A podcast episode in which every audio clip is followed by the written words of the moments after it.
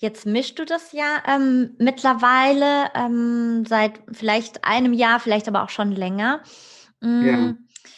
Wie sehr, also ich meine, jetzt kam ja so ein Umbruch seit letztem Jahr, würde ich mal sagen, so in der Größe. Und das war ja nicht nur bei Yogi Bhajan, das war bei vielen anderen. Da kann man nach, äh, zu Sai Baba gehen oder ähm, beispielsweise Osho und so.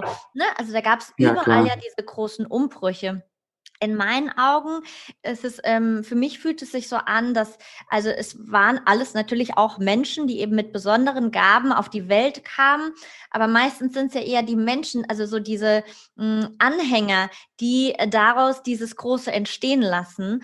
Und ja und das dann eben füttern. Jetzt bricht es ja alles immer mehr zusammen, ja. Also ich glaube, es gibt, äh, also ich, mir fällt auf jeden Fall kein Guru ein, der noch so, also fast kein, würde ich mal sagen, der jetzt, wo alles noch easy ist. Und ich meine, wir sind Mensch, wir haben immer auch Schattenseiten in uns. Ähm, jetzt, wo du jetzt sagst, okay, da kommen jetzt neue Richtungen auch rein, die du mit ins Kundalini-Yoga zum Beispiel dazu nimmst, würdest du das jetzt jedem empfehlen, einfach auszutesten, Kriyas einmal auseinanderzunehmen und vielleicht noch was mit reinzunehmen? Oder siehst du das eher ein bisschen vorsichtiger? Äh, also ich bin mir das schon bewusst. Und äh, meine Strategie ist, das zu begrenzen. Mhm. Äh, das mit den Sankalpas finde ich, weißt du, äh, Yogi Bhajan hat in, in aller, äh, nein, aller will ich nicht sagen, aber er hat entweder Musik gebraucht bei Meditation oder er hat die ganze Zeit äh, mit aller Respekt reingequatscht. Da saß, saßen wir da und äh, Gott weiß was, Arme hoch und er hat über, über Gott und die Welt geredet, manchmal sehr interessant und sehr inspirierend. Und manchmal hat er auch gesagt, hey, ihr müsst ein bisschen fortmachen, die Energie ist noch nicht richtig, weil ich habe Pizza bestellt und die wird kalt, wenn ihr nicht fortmacht und, und so weiter. was vielleicht auch witzig, gut. was vielleicht auch ganz witzig und mhm. locker ist. Gleichzeitig weigere ich mich schuldig zu fühlen, dass äh, wenn ich sage, statt ich habe Pizza bestellt und die wird kalt, sage ich, okay, jetzt gehe ich immer tiefer in die Shunya rein oder gebraucht ein Sankalpa oder so etwas. Hm. Äh, und und was, was vielleicht auch, oh, das war, das war deine Frage, also es gibt bei uns bestimmte drei Ebenen der Ausbildung. Äh, da will ich jetzt nicht allzu viel über reden, ne? aber. Äh, Wird sich das verändern? Was? Wird sich äh, diese Art und Weise verändern? Was, was ist da ah, so? Es werden bestimmt immer mehr Leute kommen, die sich von der ganzen Organisation nichts anziehen und die ihr eigenen Weg gehen. Hm. Aber das finde ich selbst schade, weil es ist auch ein Gruppenbewusstsein und miteinander teilen. Und du kommst bei Kundalini Yoga doch ganz leicht in dein Ego. Hm. Und da ist es ganz wichtig, dass du dich an diese Strukturen stößt. Und deshalb bin ich mit einiger Mühe noch immer Mitglied in all diese Dinge. Und äh, äh ich finde das wichtig. Und deshalb würde ich auch gerne, was die Ausbildungsstruktur betrifft, das äh, Selbstzusammenstellen von Übungsreihen auf äh, die dritte Ebene mhm. begrenzen und es da auch ganz gründlich machen mit viel Experiment. Wie wirkt es auf dich? Wie wirkt es auf mich? Mhm. Aber äh, ich weiß nicht, ob viele Leute das machen. Ne? Also, das ist meine Meinung, mhm. sagen wir es so. Ja. Ja, weil jeder hat ja auch, so in meinen Augen, jeder hat ja eine bestimmte Bewusstseinsebene, ohne das zu bewerten. Und ähm, ja, ob da jeder einfach mal dran rumspielen kann und ob das dann so gut ist, ähm, hm, bezweifle ich so. Also natürlich, ne, je mehr du natürlich mit deiner Seele ähm, verbunden bist, umso mehr bekommst du auch Impulse, was eben für dich richtig ist. Das ist ja jeder Mensch ganz individuell. Ja. Und ich meine, wir kennen beide die Kraft, wenn sehr viele Menschen zusammenkommen und zusammen meditieren beispielsweise, was das für eine Macht haben kann. Und ja. ich bin auch ein großer Fan von genau diesen, diesen Gruppen eben, ne, die ähm, ja dieses erschaffen eben eben und äh, das damit auch die Menschheit auf einer ganz neuen Ebene, auf eine ganz neue Ebene bringen und äh, diese, diese erhabenen oder erhebenden Momente. Was ich sehr schade finde, bei diesem, ähm, was jetzt gerade eben, also in Bezug jetzt auf Yogi Bhajan so gekommen ist, ähm, das äh, habe ich erlebt. Ich hatte einen Podcast mit Gurmuk gemacht. Mm, das habe ich aber, dieses Interview ist schon von 2017 gewesen, weil der ah. Podcast hat ein bisschen gedauert, bis der dann online ging. Und ähm, sie hat äh, zu dieser Zeit, und das war ja dann ganz wahrhaftig eben auch sehr positiv von Yogi Bhajan gesprochen, weil das eben ne, aus ihrem Herzen kam. Ich habe den auch nicht äh, rausgeschnitten oder irgendwie sonst was, sondern ich habe ihn so gelassen. Habe die Erfahrung aber gemacht, mir wurde das zugeschickt aus einer ähm, Facebook- Facebook-Gruppe aus Amerika wurde diese Podcast-Folge sehr zerrissen von Kollegen und auch sehr niedergemacht. Und ähm, da habe ich immer so einen Zweifel, okay, äh, was ist da passiert? Dass, weil mein Kundalini-Yoga macht den Kanal auf und eigentlich führt es dich zu einem tieferen Bewusstsein. Aber anscheinend haben sie diesen Mist, der ja in Anführungsstrichen nach oben kommt, ich nenne es immer ganz gerne so, so ein Misthaufen, der da unten schlummert, ja, der nach oben kommt, haben sie ihn dann nicht bearbeitet, weil das ist nicht die Art und Weise, wie ich Kundalini-Yoga sehe sondern aus einem Respekt heraus. Und ich meine, klar, ähm, wir könnten jetzt jeden Menschen nehmen und würden wir mal die Zwiebelschichten ablösen, würden wir bei jedem bestimmte Themen sehen, die vielleicht nicht so in Ordnung sind in Augen der Gesellschaft oder ne, unter in der Gruppe. Und ähm, jetzt, also das erlebe ich sehr stark, dass da viele dann plötzlich auch in der Yoga-Branche so gegeneinander gehen. Und was würdest du in deinen Augen sagen, was ist jetzt gerade besonders wichtig? Weil in meinen Augen ist es gerade mehr noch, okay, wo sind denn unsere Gemeinsamkeiten, anstatt immer dieses Gegeneinander und äh, ja, und diese, ich, es ist auch wichtig, ne? da kommen ja auch Themen nach oben, ja. aber was glaubst du, was braucht es dann noch an Veränderung? Also ich würde gerne erst einmal ein Kompliment geben wollen an die, äh, die internationale und auch nationale äh, Organisationen, wie die auf diese Enthüllungen reagiert haben. Sehr besonnen und mit die haben sich auch richtig professionelle Hilfe geholt. Äh, zum Beispiel, es ist mit Yogi Bhajans Verfehlungen natürlich ganz, ganz schwierig, weil alles liegt wenigstens 20 Jahre her und mhm. oft noch weiter. Wie kannst du das untersuchen? Aber die haben äh, One Olive Branch, das ist ein Institut, das sich auf solche Fälle spezialisiert. Und die haben meines Erachtens sehr behutsam äh, Interviews geführt mit allen Leuten und äh, dann auch in ihr Urteil haben sie die ganze Zeit gesagt, äh, ihre Einschätzung wäre, this behavior, dieses Verhalten is more likely than not. Also mehr wahrscheinlich als nicht. Sie haben nicht gesagt, wir sind sicher, dass das passiert ist, weil mhm. drei Leute haben uns das erzählt. Und wir haben viele Redekreise gehalten, die waren auch sehr nützlich und gut. Äh, es gab verschiedene Tours of Listening, wo eigentlich äh, die äh, Leute, die äh, die Probleme mit Yogi Bhajan erfahren haben, Gelegenheit kriegten, das an der ganzen Sangha, an der ganzen Gemeinschaft zu erzählen. Und wir haben einfach nur zugehört, was ganz schwierig war auch zum Teil. Das heißt, Teil von unserer Gemeinschaft ist ganz gut mit dieser Geschichte umgegangen, finde ich. Mhm. Und es ist noch lange nicht zu Ende natürlich. Mhm. Und dann gibt es natürlich auch andere Leute, die, äh, die ja, eine Art von Katharsis erleben. Äh, es ist auch ein bisschen, es ist nicht nur ein Problem von Kundalini Yoga, es ist so ein bisschen ein Problem von dieses Westmann-Zeitalter, das sich herausstellt, dass es ganz anders ist, als wir früher gedacht hatten. oh Gott, oh Gott, oh Gott.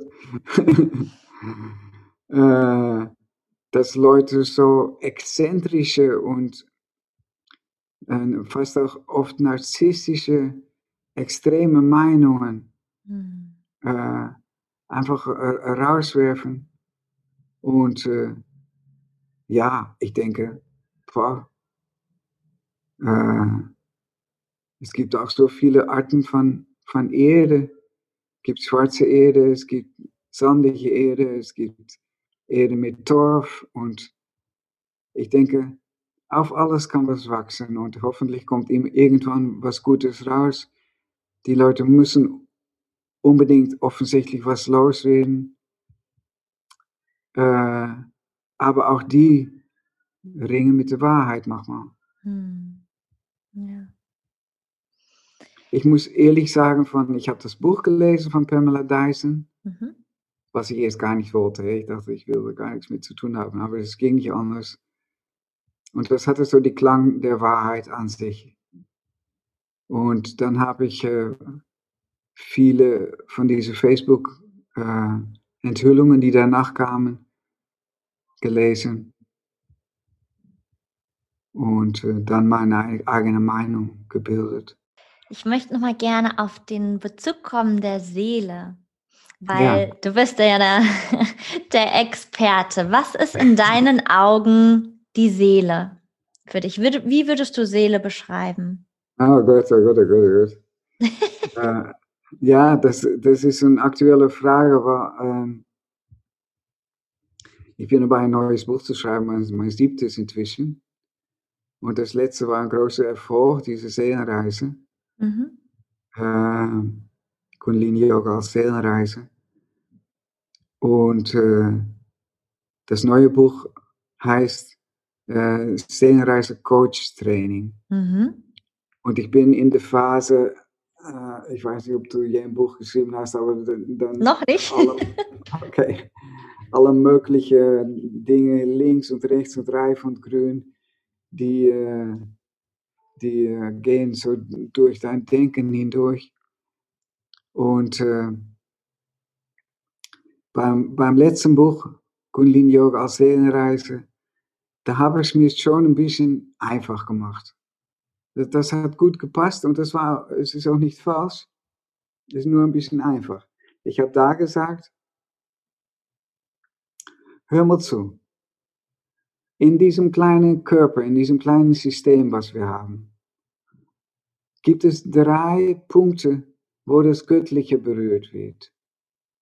Das eine ist das Bewusstsein, weil das Bewusstsein ist ein kreativer Prozess. Und dann habe ich da ein bisschen äh, äh, die äh, Quantenphysik äh, dran geknüpft mit das berühmte Double Slit Experiment. Da will ich jetzt nicht allzu viel über erzählen, mhm. aber damit wird bewiesen, dass auf der kleinsten Ebene von allerkleinsten Teilchen, äh, da kann das, das Bewusstsein die Entstehung von Materie beeinflussen.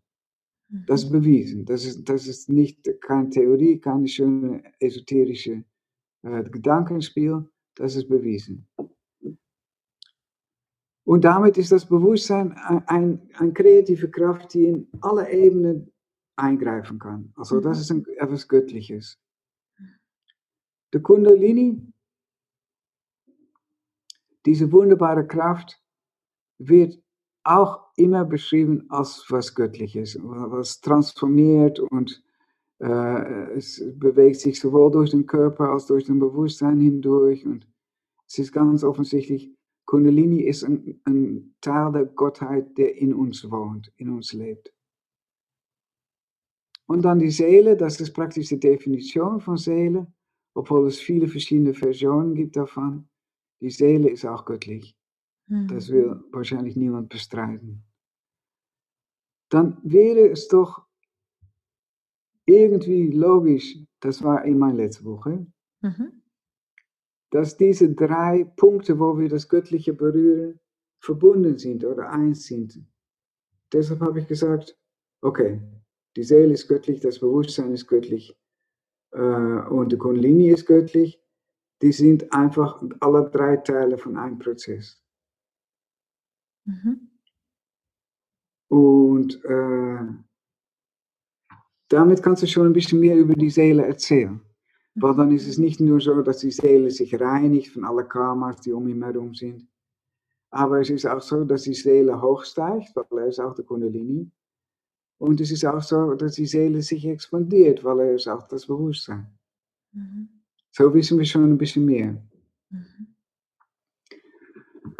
Und äh, ja, da, da bin ich gerade in, in mein neues Buch, um, um das, äh, ich in, die, in, de, in der aller, allererste Phase, Seelenreise Coach Training.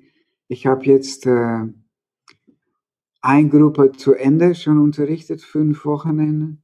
Es war sehr, sehr schön. Äh, jetzt habe ich im Moment zwei äh, Seelenreise Coach Training Gruppen, die unterwegs sind. Das heißt, ich habe schon praktisch, auf der praktischen Ebene viel damit gearbeitet. Aber ich will das jetzt äh, ein Buch äh, verpacken.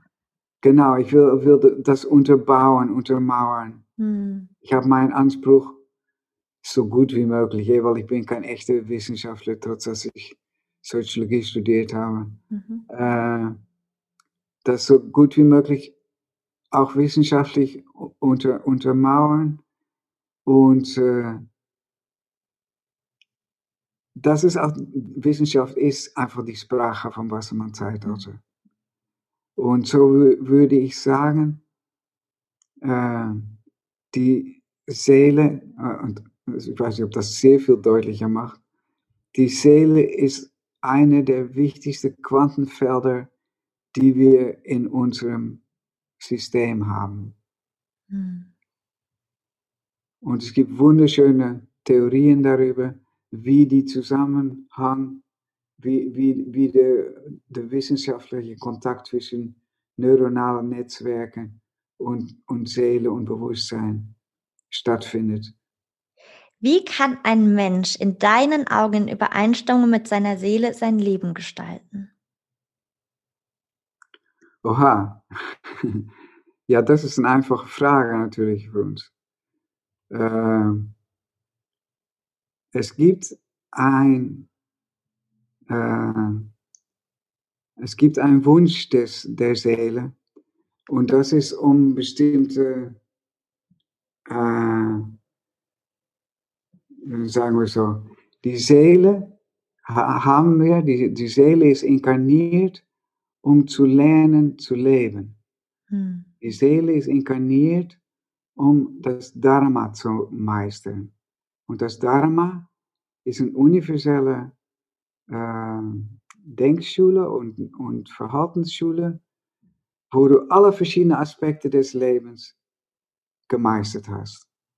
Ja, du kannst gut kommunizieren, du kannst richtig toll mit Kindern umgehen, äh, du kannst dich verteidigen, du hast deutliche Grenzen und in meine Theorie, die tatsächlich ein bisschen ungewöhnlich ist, sage ich, dass der Kundalini eine langsame, meistens eine langsame Bewegung nach oben hat. Also die Fälle von spontanen Kundalini-Erweckungen, wo der Kundalini innerhalb von zwei, drei Tagen nach oben geht und danach bist du total destabilisiert. Für einige Leute ist es ganz toll und ganz, läuft es ganz gut ab. Aber für viele Leute ist es auch wirklich ein, ein Zustand, psychologisch grenzwertiger Zustand. Das siehst du in Kundalini Yoga eigentlich nicht oder höchst, höchst selten. Was du bei uns siehst, ist, es dauert Jahre, aber jeder Schritt ist ein Gewinn. Je, bei jedem Schritt strahlen deine Augen mehr, bei jedem Schritt hast du eine bessere Aura, bei jedem Schritt kannst du ein bisschen mehr von allen Fähigkeiten des Dharmas. Soll ich ein bisschen was erzählen, wie das letzte Buch zustande kommt? Weil das ist die Antwort auf deine Frage. Mhm. Mein letztes Buch, was ich eigentlich wollte, ursprünglich, ist, ich dachte, ich werde immer älter, ich werde immer älter, ich werde immer älter, aber ich habe so viel Schönes erlebt. Ich habe bei Yogi Bhajan studieren dürfen und ich habe all diese besonderen er Erlebnisse an der Rand von Magie und äh, Wunder erlebt. Ich will das alles mal aufschreiben. So wie auch in der Lehrerausbildung ich all meine Schüler so eine Art von Karma-Skript schreiben lassen über ihr Leben. Und dann habe ich eine Serie von Geschichten über mein Leben geschrieben, wovon ich dachte, das ist für andere Leute auch interessant, weil jede von diesen Geschichten markiert so einen Entwicklungspunkt in mein Leben. Und äh, als ich dann fertig war, äh, habe ich meinen äh, damaligen Lektor von OW Bart angerufen und gesagt, hey, ich habe diese Autobiografie, äh, habt ihr Lust, das zu veröffentlichen? Und er sagte, ach, Autobiografie, das liest heutzutage niemand mehr. Ob das jetzt wahr war oder nicht, ist ein zweites. Äh, und dann habe ich meine Geschichte nochmal angeguckt und habe gedacht, ah, hm, da ist doch eine deutliche Entwicklung drin. Und 26, 26, 26. 26 ist eine magische Nummer, eine magische Zahl in Kundalini Yoga. Weil wir 26 Knochen in der Fuß, in jeder Fuß haben wir 26 Knochen. Und auch die Wirbelsäule selbst besteht aus 26 Knochen. Und wir machen viele Übungen 26 Mal, um das zu berücksichtigen. Wir klettern praktisch die Leiter der Inkarnation wieder zurück zum Göttlichen hoch. Hm. Und dann habe ich eine Weile lang, das hat auch wieder eine Weile lang in meinem Kopf perkuliert. Und dann äh, äh, habe ich ein Buch in der Hand gekriegt, wo das sehr, sehr ausgiebig äh, erklärt wurde, wie die Wirbel über den Spinalnerv, aber auch über embryonale Verbindungen, Verbindungen, die entstanden sind in der embryonalen Entwicklungsphase, äh, mit Organen, Muskelabschnitte, äh, Blutgefäße, Gewebeteile und auch psychosomatische und psychologische Muster zusammenhangen. Mhm. Und da ist mir irgendwann ein Licht aufgegangen und habe gedacht von, okay, die Kundalini steigt ganz langsam hoch. Das kannst du doch an dich sehen, kannst du an mich sehen. Das dauert Jahre und Jahre und Jahre. Und ich habe dann aufgrund von diesen psychosomatischen Entsprechungen, auch mit den Chakras noch ein bisschen drin, konnte ich ein wunderbares System herstellen, wie die Seele auf seiner Reise, weil Seele und Kundalini und Bewusstsein sind eins, richtig? Wie mhm. die Seele auf ihrer Reise durch die Wirbelsäule in jede Wirbel lange Zeit verweilt und dann alle Aufgaben erledigt, um das Dharma, das mit Kindern umgehen oder sich verteidigen oder was auch immer, zu meistern.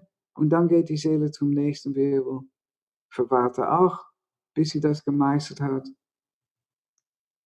Und so gehst du die Wirbelsäule hoch und meisterst du alle Aufgaben der Seele, die in seine, äh, in seine Existenz notwendig sind.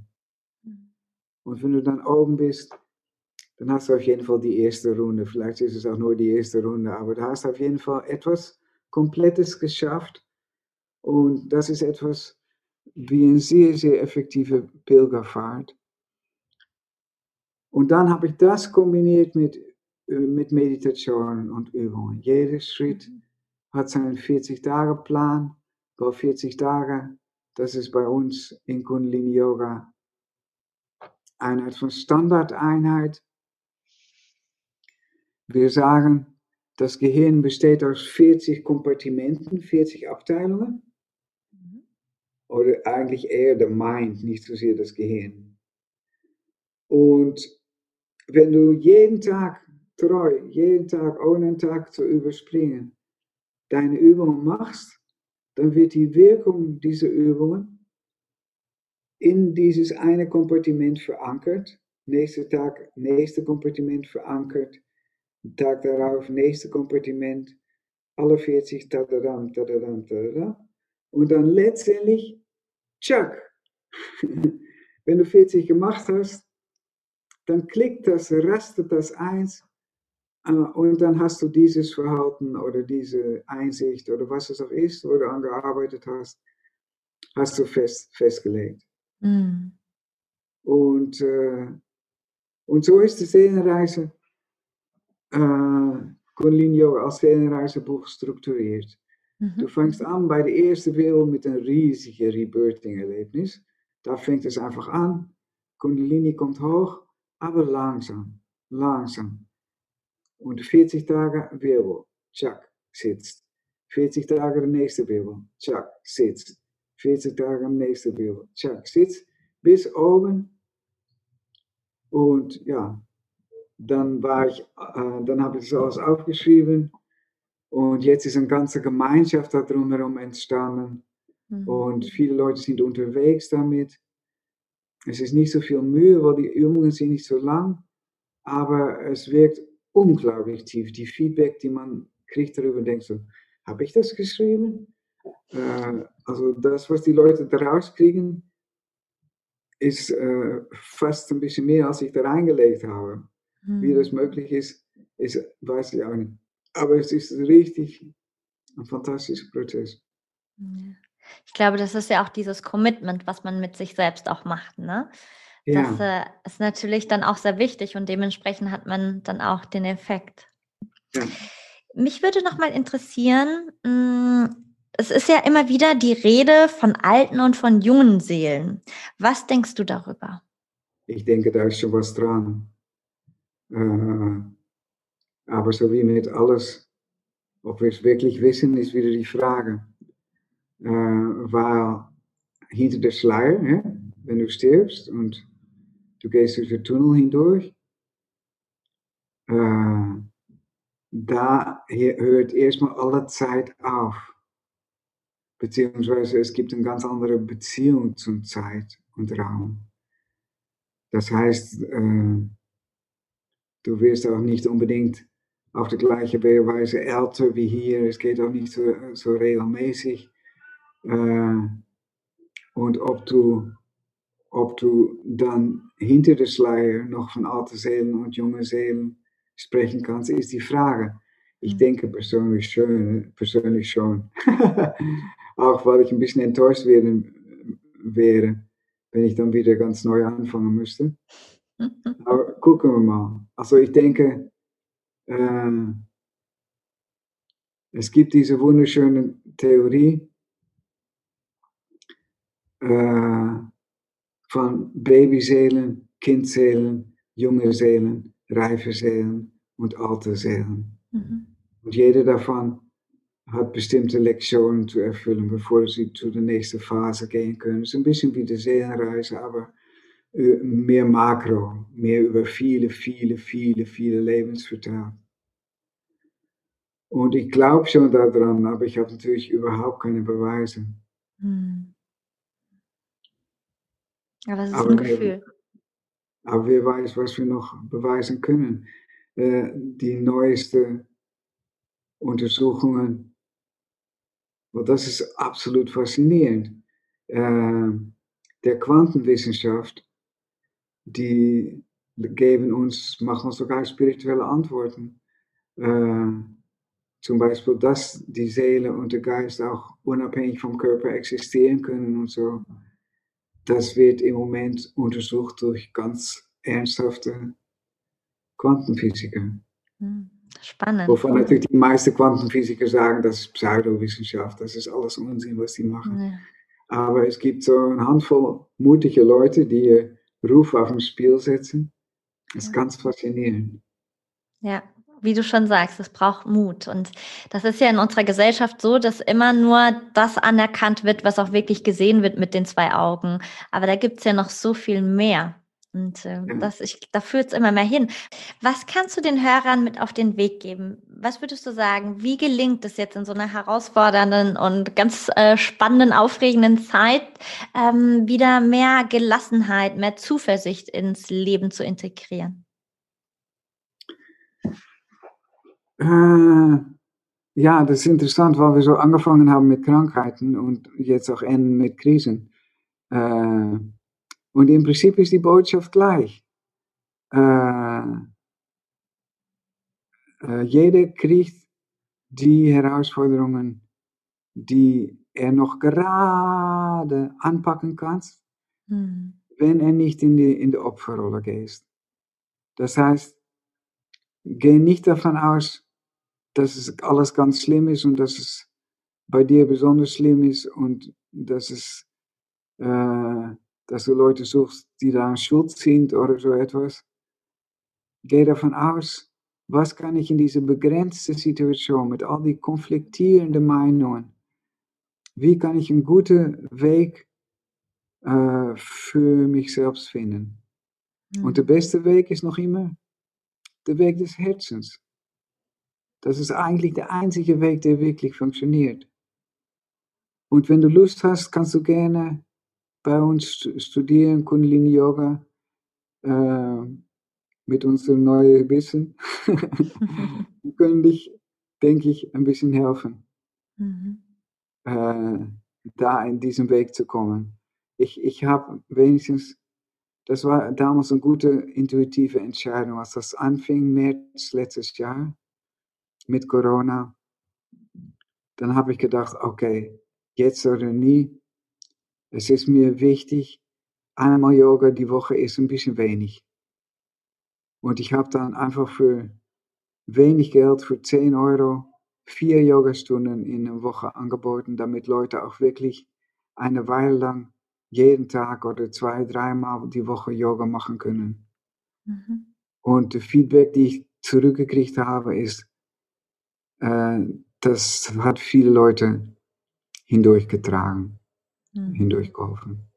Wenn du heute und jetzt die Möglichkeit hättest, einen Zauberstab zu schwingen, um für die Welt etwas zu wünschen, was wäre das? Hm. Äh, das ist interessant? Weil es ist die Frage, ob Zauberstäbe so nützlich sind, aber äh,